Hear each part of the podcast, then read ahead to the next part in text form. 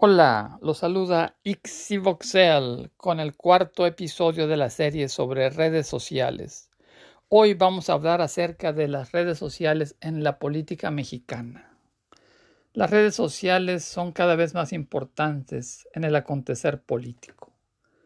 En Latinoamérica existen 570 millones de personas con cobertura de Internet móvil, aunque solo un tercio cuentan con servicios de red y datos. En México, alrededor de 63 millones son usuarios de Internet y tienen perfiles en alguna red social. México ocupa la cuarta posición en el mundo en tiempo promedio utilizando las redes sociales y la gran mayoría de las personas consume videos e información por medio de YouTube. Los usuarios de Facebook y Twitter en México y en otros países de Latinoamérica son personas jóvenes de clase media urbana, con un nivel de ingreso mayor que el promedio y participan en el activismo social. El uso de Facebook y Twitter se asocia con una actitud progresista, de exigencia a las autoridades. Internet es la plaza donde los ciudadanos nos relacionamos, consumimos información y nos organizamos. En Twitter y YouTube se articula el sentido de la política nacional. ¿Cómo influyen en la política las redes sociales? A partir de narrativas construidas por los mercadólogos, los medios y las redes sociales regulan la relevancia de los asuntos públicos, incluyen, excluyen y jerarquizan. Es un proceso que sintetiza intereses de tipo informativo de los propios medios y de los actores políticos. Si bien es cierto que los partidos políticos tienen un voto duro, también lo es que los ciudadanos quieren incidir en las políticas públicas, enviar peticiones y propuestas a través de las redes sociales, afuera de los marcos partidistas. En los albores de la democracia los votos se conseguían estrechando las manos de los votantes. Los medios de comunicación masiva como la televisión y la prensa volvieron menos frecuentes el contacto con la gente. El Partido Revolucionario Institucional, el PRI, construyó un sistema de dominación y control ideológico a través de los contenidos insertos y curados en la programación televisiva.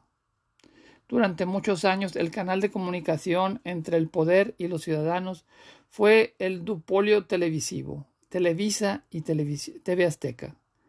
Los beneficios otorgados a las concesiones televisivas y radiofónicas garantizaron la lealtad de los medios al gobierno.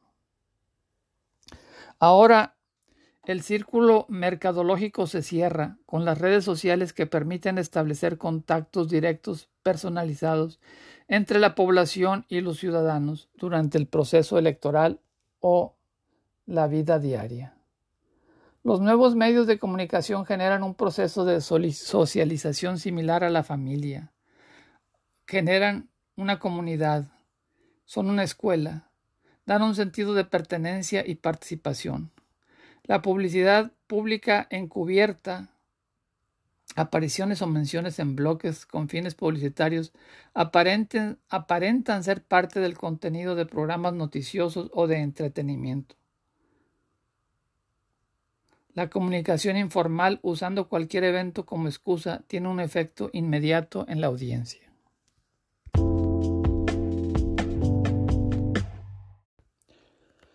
En el año 2000, en el cierre del siglo XX, después de 70 años en el poder, el Partido Revolucionario Institucional, el PRI, perdió las elecciones presidenciales.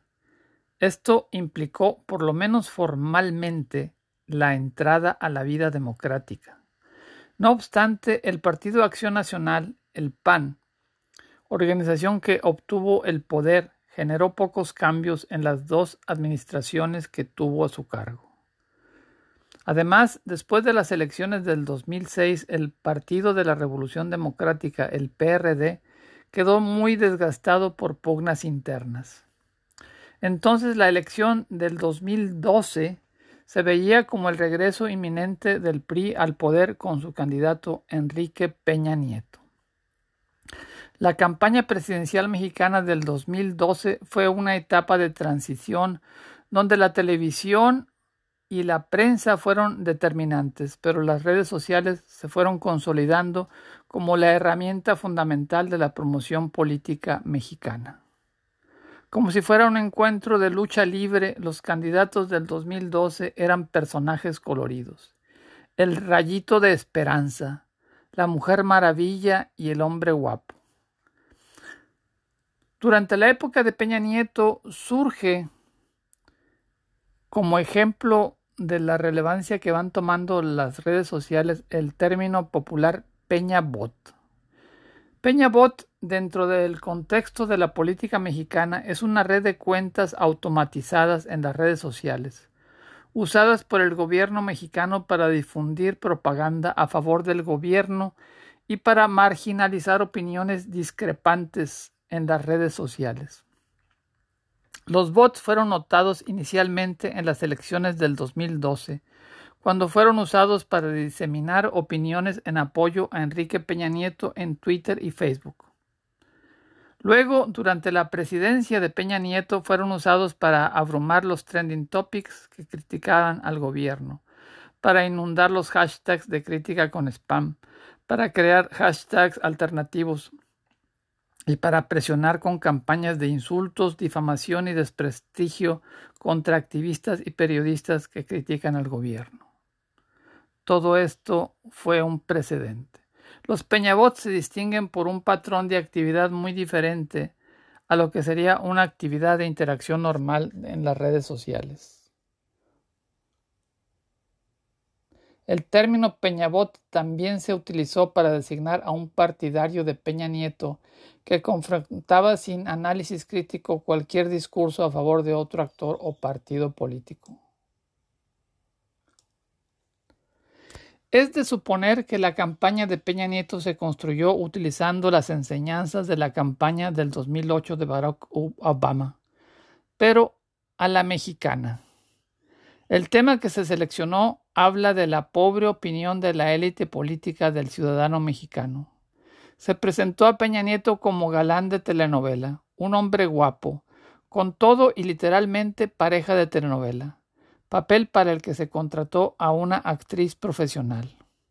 Enrique Peña Nieto ganó la elección de gobernador en el Estado de México y comenzó a perfilar su carrera como candidato a la presidencia de la República para las elecciones del 2012 a través del apoyo de los gobernadores de su partido y sobre todo de su presencia constante en los medios.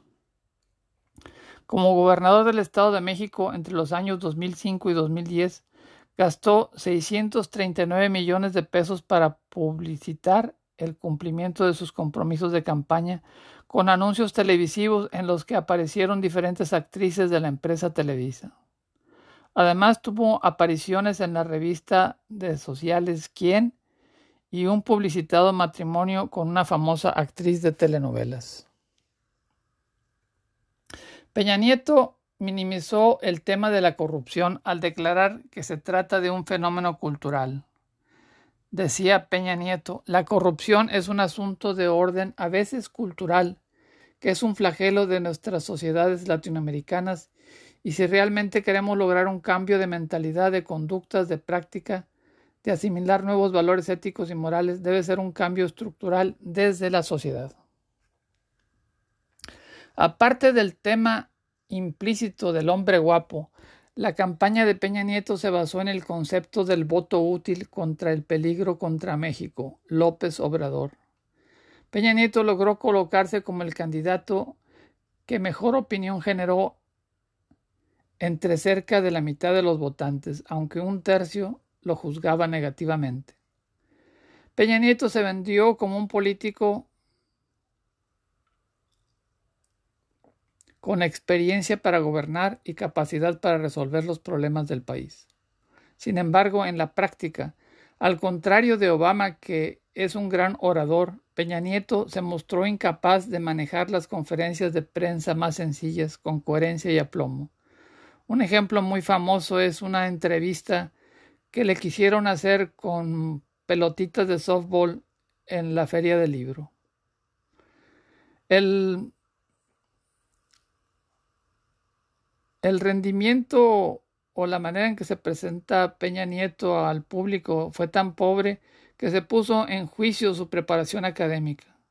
Ciudadanos solicitaron información sobre los estudios y calificaciones y la respuesta oficial fue que no es requisito contar con un currículum o tener títulos para ser jefe del Ejecutivo. Durante la campaña de Peña Nieto también se presentaron incidencias de activismo a través de las redes sociales. En mayo del 2012, Peña Nieto dio un discurso en la Universidad Iberoamericana como candidato de la coalición Compromiso por México, que estaba formado por el PRI y el PBM, el Partido Verde. Peña Nieto presentó su plataforma política ante cientos de estudiantes como parte del foro Buen Ciudadano Ibero.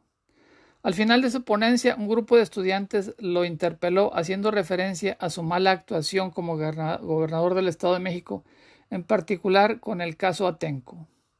Las principales cadenas televisivas del país y los periódicos matizaron la noticia con el argumento de que aquella protesta no era una verdadera expresión de los jóvenes universitarios, sino que se trataba de un boicot político manipulado.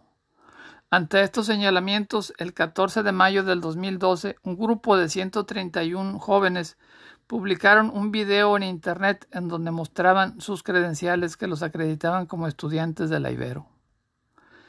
A partir de eso surge el movimiento Yo Soy 132, que se refiere a la autoafiliación y apoyo al movimiento como el miembro número 132.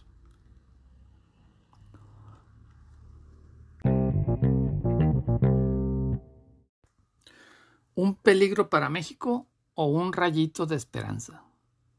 La respuesta depende de con quién te juntes y en qué rumbo vives. López Obrador ha trabajado por años en construir una imagen pública. Se presenta como un iluminado, un Mesías que va a restaurar las glorias de los pueblos ancestrales y va a poner al país en un camino de equidad y transparencia donde primero son los pobres y donde no tiene cabida la corrupción. De acuerdo con el discurso mesiánico, los problemas endémicos de violencia e impunidad se van a resolver en automático, con un manto de amor. Con abrazos, no balazos, porque los delincuentes también son pueblo. Un problema con este discurso es que ignora a las víctimas y trata a la violencia como un problema abstracto. En la última campaña electoral, este punto llevó a un enfrentamiento con Javier, Sicilia. Ante las avalanchas de críticas que se le hicieron a Sicilia en las redes sociales por decirle a Andrés Manuel López Obrador que para mucha gente sigue siendo autoritario, soberbio y mesiánico, Sicilia expresó preocupado. Me dicen, eres un hijo de la chingada, eres un traidor, un ojete. Pero eso es fascismo, estalinismo, y yo no voy con eso. Se lo dije a Andrés Manuel, a usted lo respeto y lo admiro. Muchos en Morena son mis amigos y los respeto. Pero con ese fascismo yo no quiero nada, pinto mi raya. Durante el largo periodo de la campaña permanente salió el tema de qué vive el candidato López Obrador, el presidente legítimo.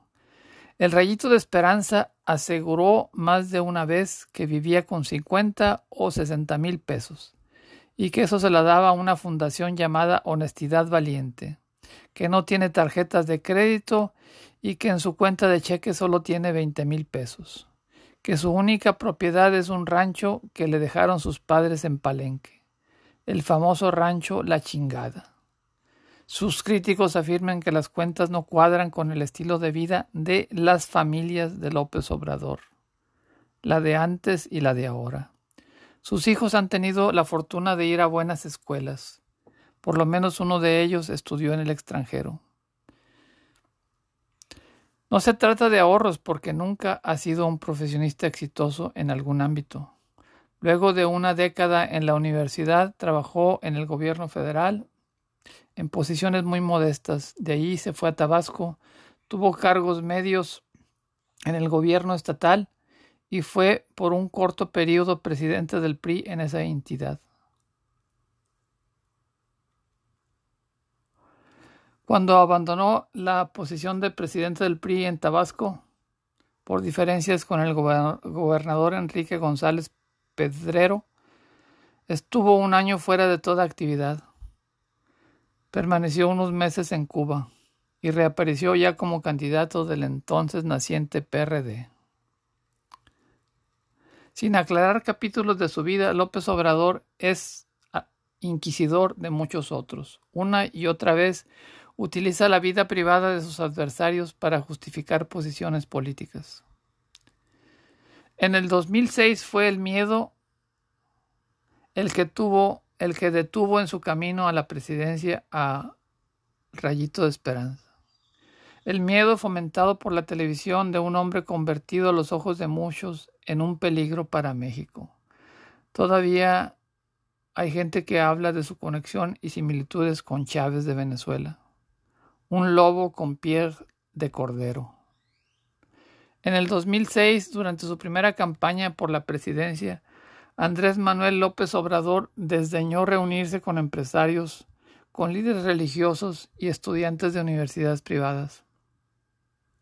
Confió en su popularidad, en las encuestas y en sí mismo. Declaró primero los pobres. La realidad los acudió. Muchos analistas políticos le atribuyeron altos costos de impopularidad a decisiones como la de responder, la de responder cállate chachalaca a las intromisiones del presidente Vicente Fox en las campañas y a la de promover el plantón en el que consideró de lo que él consideró un fraude electoral. Después de casi 50 días de plantón y de crear la Convención Nacional Democrática, que lo declaró presidente legítimo, López Obrador dedicó cinco años a realizar una labor silenciosa para reforzar su imagen y conseguir la segunda candidatura presidencial. La imagen conciliadora que Andrés Manuel proyectó en su última campaña le permitió mantener un voto duro y ganar el apoyo de los empresarios. Para lograrlo relajó su estrategia basada en su propia persona, su discurso duro y sus posiciones radicales. Hoy va de la mano con empresarios, jerarcas religiosos y estudiantes de universidades privadas. Les extiendo mi mano franca en señal de amistad y reconciliación, expresó ante empresarios como Alfonso Romo. Las redes se han convertido desde el 2018 en el canal preferido del gobierno de Andrés Manuel López Obrador para comunicar políticas públicas y colocar temas de su interés en la agenda diaria. El rayito de esperanza las ha llamado benditas redes, benditas redes sociales, porque fue en el ciberespacio donde encontró eco y apoyo a su propuesta política para llegar a la presidencia de la República. Sin embargo, a unos pocos años como presidente pasó del amor al odio y ahora pretende regular las, las redes sociales. ¿Cuándo dejaron de ser benditas? Lo que en su momento López Obrador como candidato y opositor veía en términos de crítica al gobierno del PAN y el PRI, ahora lo está experimentando del otro lado. En las plataformas digitales, el mandatario federal ha visto censura, uso de bots y campañas en su contra orquestadas desde la oposición. En el sexenio de AMLO, la polarización social crece en un ambiente tenso y crispado. Por dar un ejemplo, en el tema del Instituto Nacional Electoral, el INE, y su papel fundamental para el desarrollo democrático del país, Twitter ha servido de campo de batalla donde partidarios y detractores del presidente López Obrador intercambian golpeteo político. El INE ha sido uno de los actores que durante los últimos dos años ha sido señalado por el mandatario y en canales de YouTube afines a la cuarta transformación como una institución digna de desconfianza y desprecio. En el mismo día, las principales etiquetas en torno al tema pueden ser INE corrupto y yo defiendo al INE. No es claro si la conversación es real y orgánica o artificial y orquestada, por unos cuantos usuarios que logran incidencia con pocos mensajes y mucha interacción. En el caso del tuiteo masivo artificial, los mensajes son muy parecidos entre sí, se, se observa apenas interacción entre cuentas que sin ser medios de comunicación y figuras públicas tienen cientos de tweets publicados sobre el INE. El bloque que ataca al INE alterna la descalificación con peticiones de remoción de los consejeros. Los temas de contención son la sobrerepresentación de las diputaciones plurinominales y retirar la candidatura de varios aspirantes por no cumplir la ley. La mayoría de las críticas proceden de cuentas afines a la 4T y al presidente. Las cuentas contrarias al presidente aprovechan la coyuntura para generar ruido y lanzar de manera continuada mensajes que defienden al INE y desmovilizan el voto por Morena.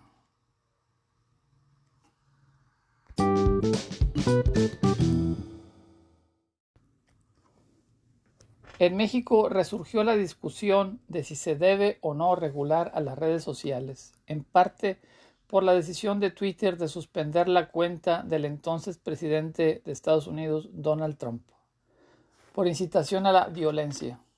La intención de regular el Internet era considerada censura por Andrés Manuel López Obrador, pero ahora en la presidencia considera una necesidad poner límites a las plataformas digitales.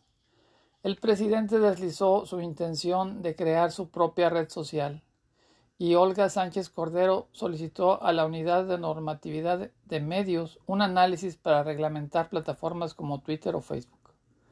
El presidente ha pedido a Facebook y Twitter transparentar el pago de anuncios e informar sobre las cuentas que se utilizan para denostar a rivales políticos. El mandatario ha acusado a las redes sociales, particularmente a Twitter, de un sesgo partidista afín a la política de los directivos. La intención de regular a las redes sociales no es nueva.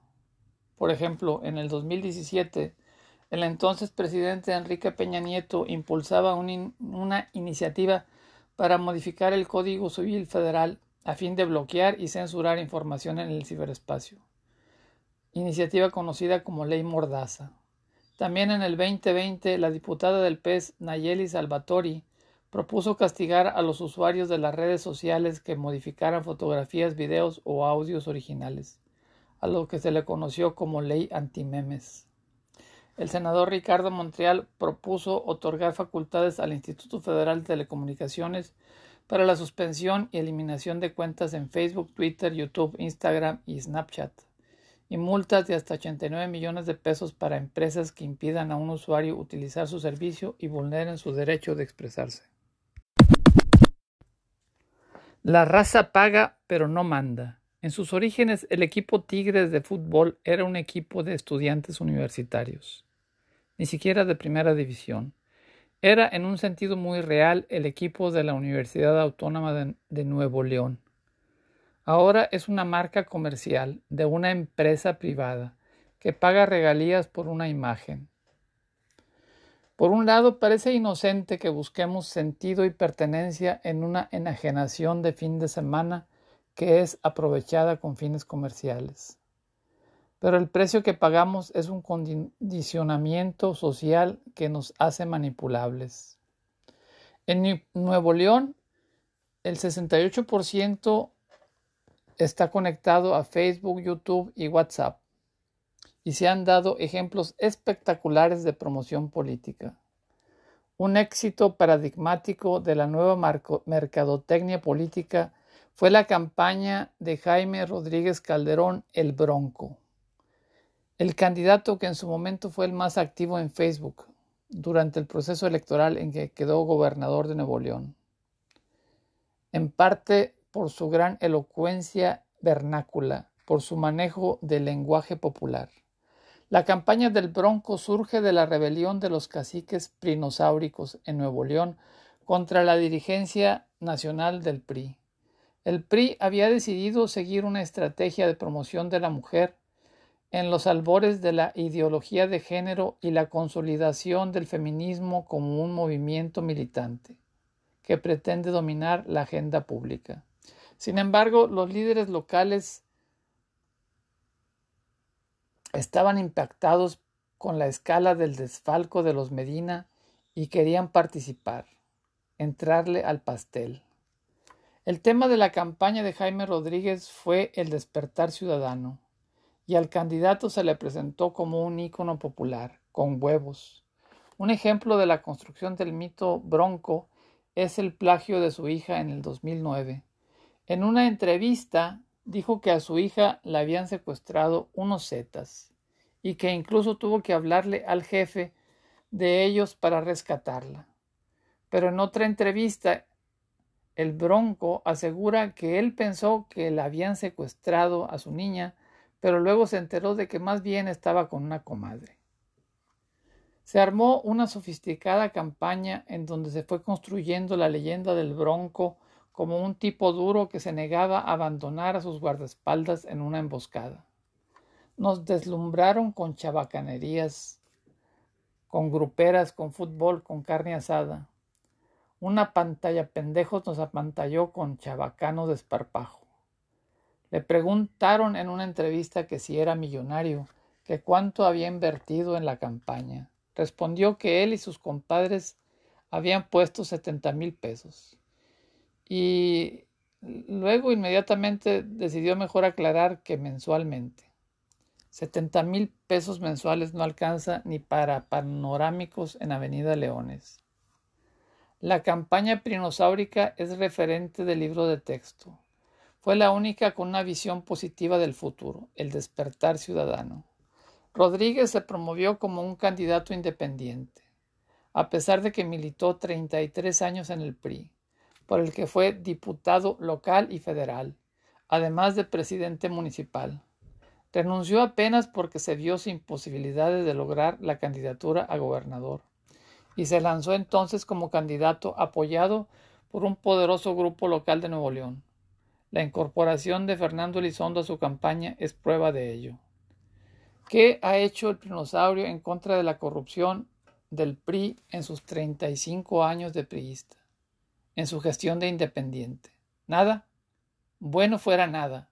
Ha sido partícipe y protagonista de los tejemanejes priistas. Como él mismo dice, ha cometido errores en su vida. Entiendo la frustración y necesidad de creer, pero no por mucho creer se transmuta el plomo en paz y la corrupción en orden. Es muy triste que nos roben hasta las palabras, y ahora votar por los corruptos de siempre es votar por el cambio y el despertar ciudadano. Votar por estos caciques no fue arriesgarse con un inexperto idealista, fue entregarse a una caterva de parias consumados. A pesar de que votar por el pinosaurio era votar por el sector priista más retrógrado y caciquil de Nuevo León, nos convencieron de que el Bronco era una alternativa al bipartidismo. En realidad, se cimentó el caciquismo regional. El despertar ciudadano se dará cuando trascendemos, cuando trascendamos la chabacanería y la pseudocultura del fútbol, la música grupera, que nos venden como regia, cuando cultura regia es Alfonso Reyes, trabajo, honradez y estudio.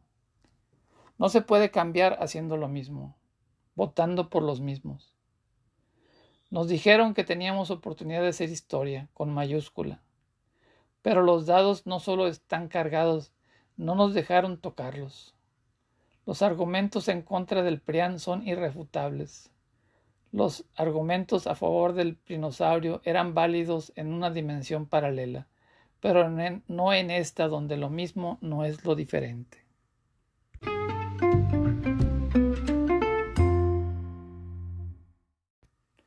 Samuel García es el exponente más notable de un maestro de las redes sociales que se enquista en el poder político, sin tener realmente una base política, puramente basado en su presencia mediática.